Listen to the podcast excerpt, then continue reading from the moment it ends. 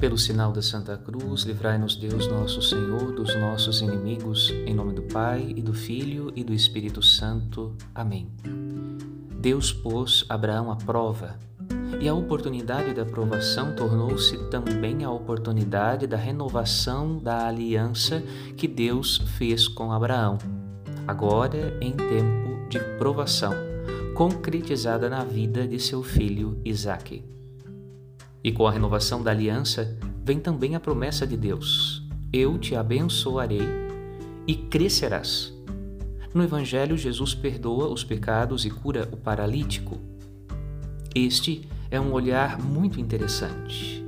Cada cura que Jesus realiza se concretiza em uma provação para as lideranças religiosas judaicas. Como Abraão, pai da fé do povo, foi provado eles também o são. Não para sua perdição, mas para que se opere em suas vidas uma renovação da aliança e possam ser abençoados e crescer. Com pesar, muitos, a maioria, não foram capazes de reconhecer o dia em que foram visitados. Perderam a aliança e secaram até as raízes. Padre Rodolfo